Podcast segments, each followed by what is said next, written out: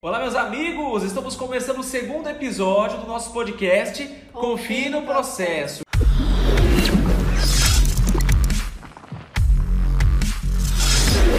Eu sou o Renan Henrique. Eu sou a Mayara Vale. E o tema de hoje é um tema muito esperado, né? Muito pedido, inclusive. E se você não assistiu a edição anterior, o primeiro episódio do podcast, eu recomendo que você assista. Porque esse assunto aqui vai muito de encontro com o primeiro, tá? Então vai ter um card aqui em cima, se você tá vendo pelo YouTube, vai ter um cardzinho com um link para você clicar aí no vídeo e assistir o primeiro episódio, tá? Aí depois você vem para esse aqui, que é a continuação, que é o segundo ponto de partida, tá bom? Nosso tema de hoje é conhecimento técnico, somente conhecimento técnico não basta, tá? E por que isso, Mayara? Por que, que eu não posso depender só do conhecimento técnico? O que está faltando além dele? O que, que eu preciso além dele? Como eu falei no nosso podcast anterior, o trabalho de um consultor vai estar sempre embasado em dois fatores: conhecimento e experiência. Essas duas vertentes sempre vão caminhar juntas. Quanto mais eu atuo, mais experiente eu sou, mais vivência, mais prática eu tenho da consultoria, mais estratégica eu fico, mais rápida eu fico, mais dinâmica eu fico, mais eu consigo perceber com rapidez e eficiência problemas e já traçar soluções aqui na minha cabeça para ajudar meu cliente. Mas isso só vai acontecer se eu sair da teoria para a prática. Então, assim, eu percebo que muitos dos nossos alunos, seguidores, colegas de trabalho também, é, se preocupam muito com muitas capacitações. Então, eu tenho que sair da faculdade, agora vou fazer cinco pós, eu vou fazer um mestrado, fazer um doutorado, eu vou. E assim, mas do que você aprendeu lá no início, o que você já aplicou? O que, que você já viveu? Que experiências você já teve com a, os seus primeiros aprendizados na área? Então, a gente percebe muito, muitos profissionais com muito diploma e pouca ação, pouca prática, pouca experiência. A gente sempre vai ter a primeira vez e a gente sempre espera o momento perfeito para a primeira vez. Então a gente acha que para ter o primeiro cliente eu tenho que ter feito tudo isso de curso, já tenho que ter lido todos esses livros, já tenho que ser feito, participado de todos esses eventos. Aí sim eu tô pronto para atender o primeiro cliente, para fazer a primeira visita, para conquistar o primeiro contrato. Mas será que é tudo isso mesmo que eu preciso para começar? Exatamente. E na verdade, eu posso dizer, falando da minha experiência, eu comecei a consultoria um pouco depois que eu me formei. Eu não tinha nenhuma pós, eu só tinha minha graduação. Mas eu percebi que o mercado não estava me dando oportunidades, que de alguma forma eu tinha que começar. E a consultoria realmente foi a minha, a minha porta de entrada no mercado, como eu me coloquei no mercado, como eu criei minhas oportunidades no mercado que não trazia oportunidades para mim. E foi realmente a grande transformação da minha carreira. Mas eu não esperei o momento perfeito. Eu, eu fui com o que eu tinha. E eu acho que falta isso nos profissionais hoje. Praticar o que aprendeu. Ter ação a partir daquilo que estudou. E não ser um colecionador de certificados, de graduações, de formações, que pouco vão te ajudar na consultoria. Isso eu também posso dizer com muita certeza. Pouco do que eu estudei na teoria, eu usei tanto na prática. A prática foi me ensinando a me aperfeiçoar e a saber até o que buscar para estudar. Porque quando você não praticou ainda, você vai buscando aquilo que você acha que você vai usar um dia. Exatamente. Mas é na prática que você vai saber, eu preciso desse curso, eu preciso aprender isso. Se eu não sei, eu preciso. Então, eu fiquei mais seletiva de que cursos e de que livros eu ia ter e fazer, porque eu sabia a do, minha dor e eu sabia onde agora buscar as, a cura, né? Através de um curso, de um livro, de uma pós até que fosse. Mas se eu não estou na prática, eu estou na dedução, eu estou no achismo. Eu não estou sabendo que realmente eu não sei. E aí eu coleciono um monte de curso que eu pouco vou usar ali na cozinha do meu cliente. Acho que esse é um grande problema que tem em geral, e não somente no mercado da, da, dos profissionais de alimentos, mas no mercado em geral. Né? Tem muitos profissionais que têm essa visão de títulos, né? dessa titulação. E claro que isso é importante, né? como a gente está falando aqui. Não deixa de ser, é muito importante. Mas aquilo que você já tem, já é muito para quem não sabe nada. Então, vou repetir: aquilo que você já tem é muito para quem não sabe nada. E aí, às vezes, maior o que acontece é que isso entra num nível de crenças. Nós temos programações aqui dentro, temos crenças. Temos crenças em relação à nossa identidade. Temos crenças em relação à nossa capacidade, que está muito ligado com essa aqui. E também temos crenças ligadas a merecimento, que seria um tema para um outro podcast. Mas eu vou usar o gancho da crença de capacidade. Então eu me sinto que eu não estou preparado, não me sinto seguro, não me sinto confiante, e eu acho que isso vai me trazer a confiança. Mas é como andar de bicicleta, eu tenho que ter a prática. Para ter o equilíbrio, eu tenho que estar tá pedalando. Se eu parar de pedalar com a bicicleta, eu vou cair para um lado, eu vou cair para o outro. Né? Tem muitas pessoas que falam assim: ah, eu tenho a carteira de motorista. Você pilota? Ah, é, não, piloto, mas eu tenho, eu tirei a carta. Mas como é que você tirou a carta e você não, pilota? Porque para tirar a carta tem que pilotar.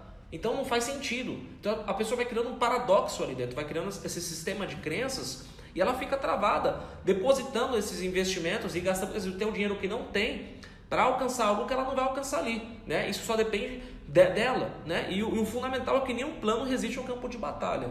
Né? Você pode ter toda a estrutura técnica do mundo, é no campo de batalha que você vai encontrar como a coisa acontece. Então cabe a gente falar que tem que colocar a mão na massa. Você não consegue ser um bom consultor sem sujar suas mãos, você tem que ir para a cozinha. Exatamente. E eu sempre falo da atualização, que o consultor precisa estudar. Inclusive, a gente falou isso no podcast anterior também. Só que tem que ser uma coisa em conjunto. Eu não posso estudar muito, muito, muito, muito, muito, mas eu nunca entrei dentro de uma cozinha como consultor. Isso é, como você falou, um desequilíbrio. E eu também não posso achar, porque eu fiz um curso de consultoria como a nossa imersão, que eu sou consultor. Não, você só é consultor quando você está dentro da cozinha. Só pode usar o título de consultor quando você está dentro da cozinha do seu cliente. Então, precisa pôr na prática o aprendizado.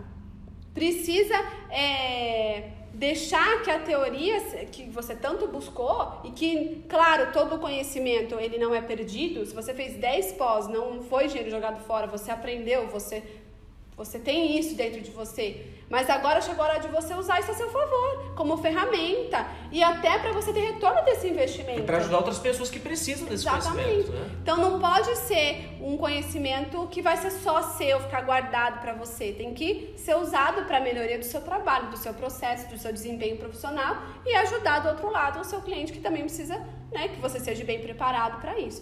Mas não deixe que uma coisa impeça a outra. Se eu não tenho uma pós, então eu não estou pronto para atuar. Ah, mas eu tenho um monte de pós e aí eu também não atuo. Então isso é um desequilíbrio. É você estudando e caminhando e praticando ao mesmo tempo. Isso é o, o ideal. Você se mantém em evolução com conhecimento, mas com prática também. Aí você está sendo realmente um profissional que está que entendeu que conhecimento técnico só não basta, que eu preciso aplicar aquilo que eu aprendo. E aí quando a gente fala também que conhecimento técnico somente ele não basta, a gente fala de uma outra coisa muito importante, as relações humanas. Né? Acho que você fala muito sobre isso, você prega muito essa bandeira, tá? com uma consultoria humanizada. Acho que as pessoas que já passaram pelos seus cursos, elas têm contato com a equipe, elas têm contato com todo o processo, por isso que chama-se imersão, né? é o mergulho, e essas pessoas têm toda uma recepção ali dentro, um acompanhamento, né? e tudo que você vai se dedicando ao longo desses alunos também vai fazendo esse envolvimento, é muito o sentido dessa humanização, essa preocupação com as pessoas. Eu vejo as pessoas falando assim, nossa Mayara, você me respondeu no Instagram, gravou um vídeo para mim falando comigo. Falta muito essa humanização, né? A gente acaba se tornando muito técnico também. E quando a gente fala que só conhecimento técnico não basta, é porque você se torna uma pessoa muito técnica também. Sabe, você quer falar de coisas simples, usando palavras muito sofisticadas com pessoas que nem sabem o que é isso. Você acaba colocando tanta técnica em cima de você, no sentido de status, de força ou de atributos técnicos, que você perde o lado humano. E aí a coisa para de funcionar.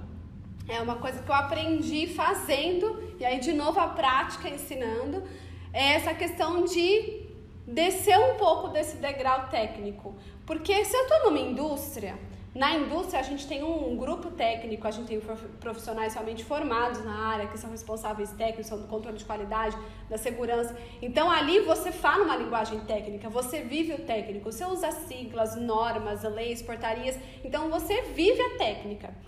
Se eu vou para o serviço de alimentação, a realidade é completamente diferente. O dono do restaurante é aquele senhorzinho que tem um restaurante que veio do pai, do vô, passou para ele, agora ele que assume, já tem a padaria há tantos anos. Ele não sabe uma legislação, ele não conhece uma lei, às vezes mal sabe escrever. E é dono do restaurante. E é bem sucedido como dono do restaurante. Tem uma equipe que trabalha para ele. Aí ele tem a cozinheira que está com ele há 20 anos. E aí ele tem uns auxiliares de cozinha que ou são muito novos ou também já tem muitos anos de estrada. E você se depara com um público ali que te ouve, que está te seguindo o que você está falando, que não tem nada do conhecimento que você tem. Então, essa parte de humanização, que a gente ouve muito de humanização hospitalar, hospitalar. né? A gente trouxe isso para nossa consultoria por sentir essa necessidade. Não tem como eu enfiar uma legislação na cabeça de um manipulador se ele não me entende e se ele também não se sente compreendido por mim. Então, assim, eu tô aqui, é isso que eu sei fazer, eu sempre fiz isso. E a gente, às vezes, às vezes, por saber mais e por ter muita técnica, muita, muita, né, muita informação até para aquele próprio espaço que a gente está ali executando, a gente acha que o manipulador ele é rebelde, que ele não sabe nada, que onde já se viu ele fazer isso, ele cometer esse, esse, esse erro. Só que isso é a rotina dele, isso é o que ele aprendeu, isso é o que ele vive, isso é o que ele faz há anos. Então a gente chegar com uma mudança, falando de técnica, falando de lei, sem entender essa equipe, a capacidade de aprendizado, onde eles estão, o que, que eles sabem, o que, que eles não sabem. E eu vou te dizer que nenhuma escola me ensinou isso, nenhuma pós, nenhum livro. Eu aprendi isso entendendo a equipe que eu estava lidando. Então, de novo, a prática ensinando a gente a tornar o nosso processo melhor, mais produtivo e com mais resultado para o cliente, porque o final de uma consultoria é o quê? O resultado que o cliente precisa. O cliente ele não está preocupado se você vai seguir uma lei ou não, se você vai seguir um, um, um protocolo ou não. Ele está preocupado com o resultado que a consultoria vai trazer. Como você vai fazer, para ele é o que menos importa. Ele quer aquele resultado, ele contratou esse resultado. E para você, o como importa o como chegar lá. Exatamente. Para o consultor e para a equipe isso vai ser importante. Então, se eu não sei conduzir esse time para esse resultado, um consultor sozinho não resolve nada. Então, a parte da humanização na cozinha, ela vem justamente para você enxergar aquelas pessoas que estão ali, quais são as necessidades dela, o que precisa ser trabalhado com essa equipe para que o processo faça sentido para eles. Porque a gente não faz algo que a gente não está motivado a fazer e que não faça sentido para gente. Se eu venho te pregando uma filosofia que você não concorda, você não acredita, você não está motivado para seguir, você tá bom, mas você não vai seguir. E é isso que acontece na cozinha. Se ele não está engajado, não está envolvido, se ele não entende que tem que fazer o propósito disso, aí a gente percebe manipulador rebelde, manipulador que não te ouve, que você orienta e não faz. Por quê? Porque não foi trabalhado tudo isso antes. Eu tenho que cuidar dessa equipe antes de enfiar uma técnica, uma lei, uma norma goela abaixo deles. Então você quer dizer que hashtag consultor sozinho não faz milagre? Não faz. Precisa da equipe. Precisa da equipe. E aí, pra mim, que estou começando nessa área, quero ser um bom consultor, eu uso muito o jargão do consultor como conselheiro, que é um sinônimo dessa palavra também. Ser um bom conselheiro, alguém que vai inspirar essas pessoas. Eu tenho que ter algumas competências. Eu já tenho a capacitação técnica, mas além da parte técnica, né, o que, que eu preciso de fato para conseguir movimentar essa mudança? Porque chega uma pessoa lá e eu vou colocar um arquétipo para você, tá? Chega uma consultora toda de branco, uma prancheta, começa a anotar um monte de coisa, o pessoal está trabalhando. Pô, o que, que, essa, que, que essa pessoa está fazendo aqui? Sabe, falando que está errado, apontando erros, apontando uhum. falhas. Isso cria um problemão. Tem muita gente, tem esse arquétipo do consultor. Né? A gente cria essas associações e começa a colocar essas associações na prática. Isso assusta as pessoas. Quais são as competências que eu preciso e que você considera, claro, essenciais que você puder tra trazer aqui? Acho que na imersão você fala com mais profundidade, mas o que, que eu preciso para fazer esse trabalho dar certo? Você pudesse trazer algumas dessas competências aqui para gente? Só voltando um pouquinho nisso que você falou, desse arquétipo, desse rótulo que a gente já recebe, né?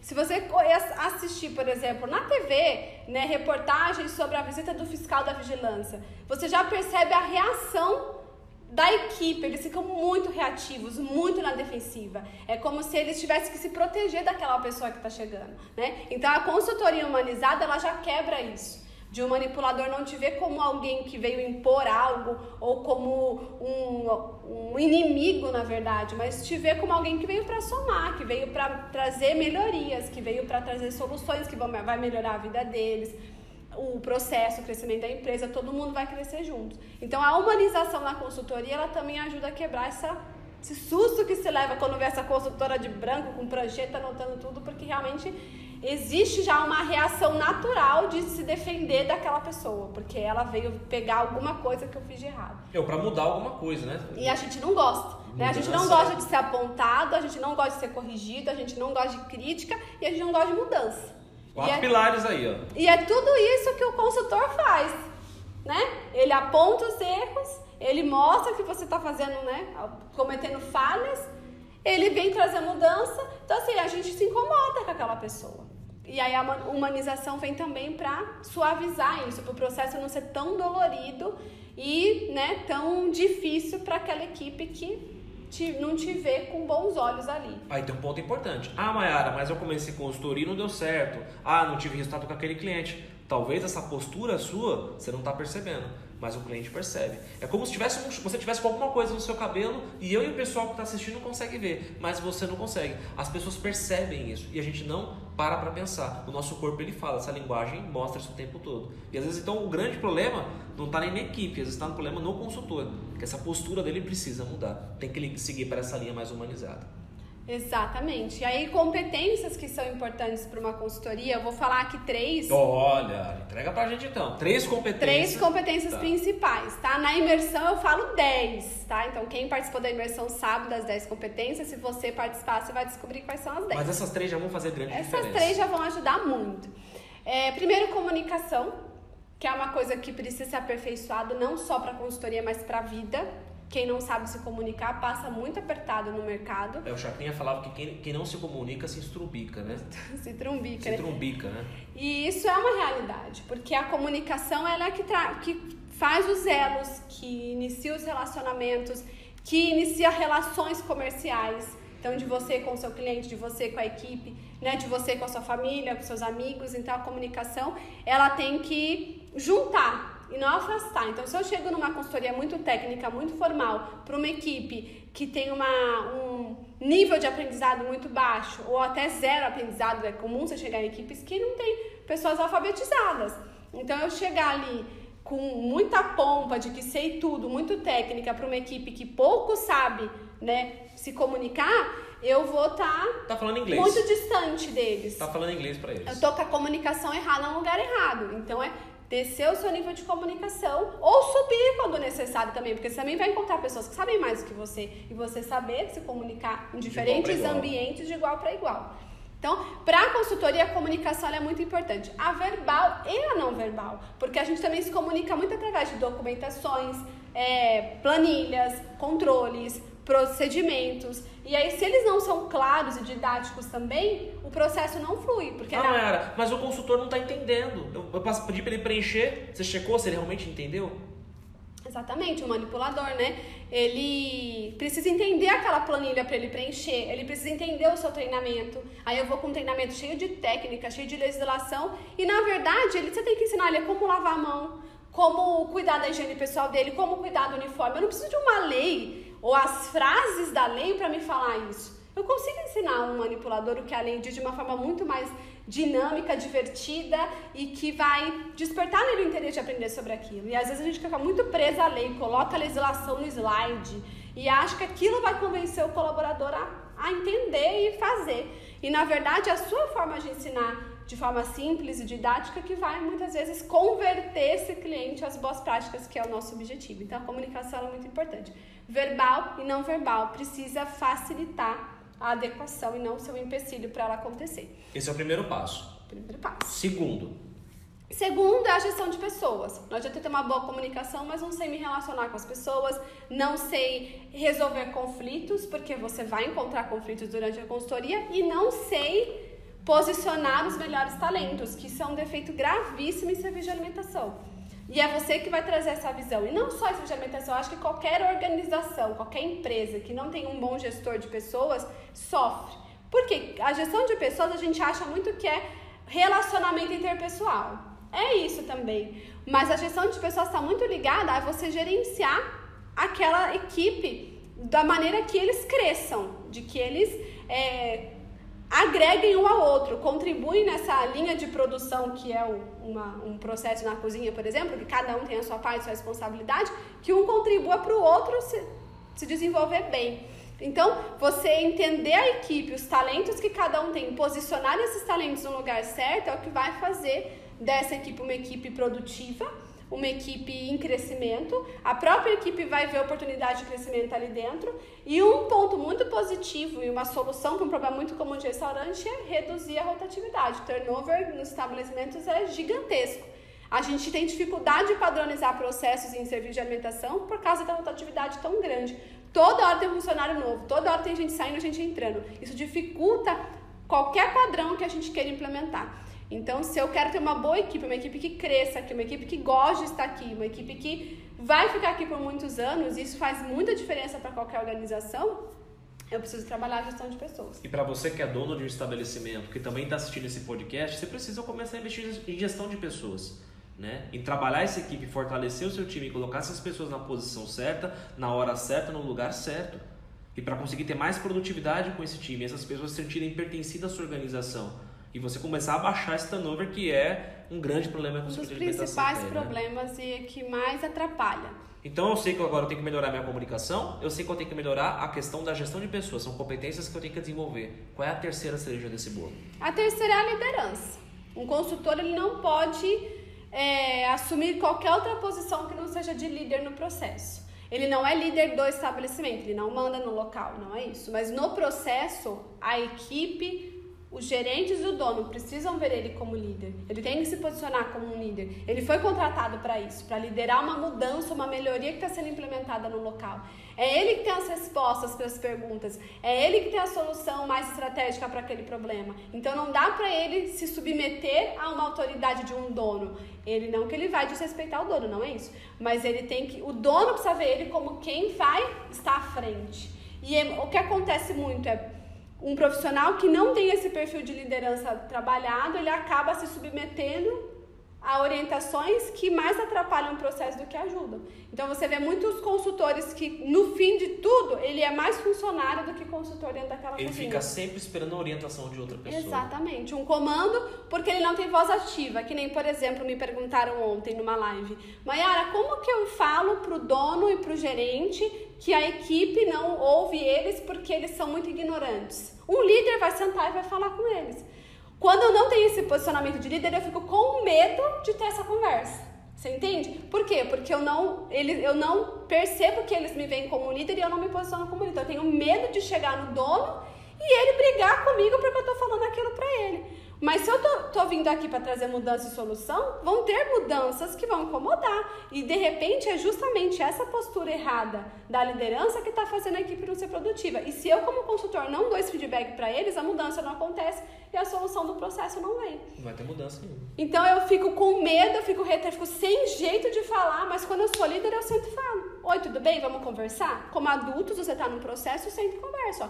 Uma das coisas que eu posso pontuar, disse, disse, disse da sua equipe, é que isso, isso está acontecendo e precisamos rever essa forma de liderança. E acabou. Você está ali para apontar os erros e trazer as mudanças. E essa posição de líder é que vai te ajudar a implementar as adequações que são necessárias. Agora, se eu fico com medo de falar com o dono, me sinto insegura ou não, não consigo me posicionar dessa maneira, o processo vai ser um processo um pouco mais enroscado. Por quê? Porque eu não estou conseguindo ser o comandante Ó, faz isso, faz aquilo, muda aqui, vamos acertar aqui, claro que junto com a equipe, mas só, né, sendo quem aponta e faz a, o processo caminhar até o final. Então, a, essa postura de líder do processo precisa existir num consultor.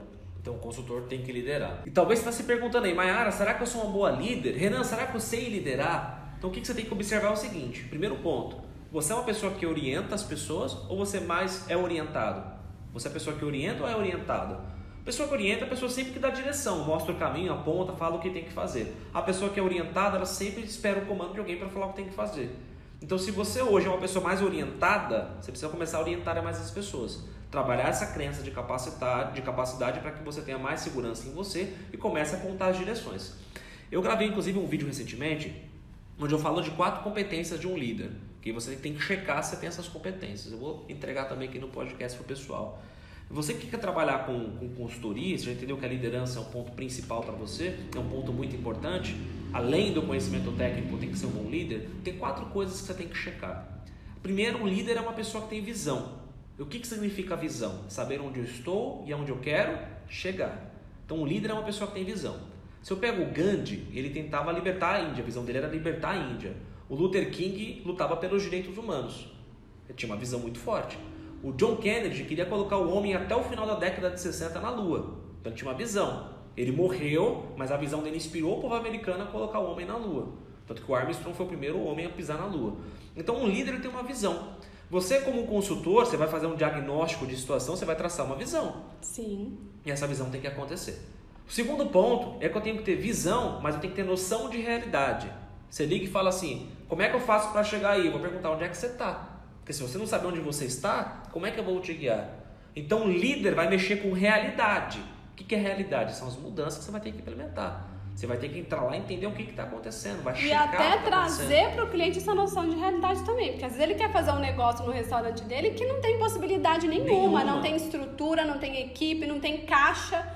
e ele quer ser o melhor restaurante da cidade, mas naquele momento ele tem que ter noção da realidade dele ali. Ou até o consultor que quer fazer um monte de mudança, nem sabe se o cliente tem fluxo de caixa para isso, né? Exatamente. Quer que regularize um monte de coisa, mas ajudar o cliente a se manter de pé, talvez ele está faltando esse ponto para observar. Então, segundo ponto é a realidade. Então, quando eu tenho visão e realidade, o próximo passo é ter coragem. Porque toda vez que você falar algo, fizer algo, ou ser alguém na sua vida, você vai ser criticado. Você falou alguma coisa, você fez alguma coisa, você se tornou alguém, alguém vai te apontar o dedo. Então tem que ter coragem para implementar. Se não tiver coragem, não adianta de nada. Né? Eu costumo brincar que é o seguinte: você tem a Bíblia na sua casa, você tem que ler a Bíblia e fazer o que está lá. Porque só ter a Bíblia e não ler e não fazer não vai te levar para o céu. Tem que fazer os três pontos importantes aí. Tem que ter a Bíblia, tem que ler a Bíblia e tem que fazer o que está lá. Então tem que ter coragem para implementar. E o quarto importante é fazer isso ético com ética. Né? Se você não tiver ética, nada funciona, nada processa. Uma coisa não vai perpetuar. Né? Se você olhar a história do Brasil hoje, a gente teve talvez pessoas que tiveram visão, sabiam onde queriam chegar, tiveram a realidade, conheciam de onde veio a história, até usaram a sua história para poder vender o seu peixe, tiveram também a coragem para implementar mas aí faltou o quarto pilar, faltou a ética, aí a coisa não se sustenta. Tem faltado muita ética. Então, né? o consultor, como o agente de mudança, ele tem que checar essas quatro variáveis, tem que ter a ética para fazer a coisa de forma certa, né? Ser justo e fazer as coisas da, da forma certa. Então, aí quando você pensa em liderança, eu te dei os quatro componentes para você usar aí. Tá um bônus aqui do podcast para você. É isso aí, eu acho que é, tudo isso que a gente falou, né, ajuda você a ir além da teoria. Além das boas práticas, hashtag além das boas práticas. E não só das boas práticas, mas da teoria mesmo, de, do técnico, né? E perceber que tudo isso é prática. Tudo que a gente falou aqui é muito. Você vai viver isso. Você não vai estudar isso, você não vai ler isso.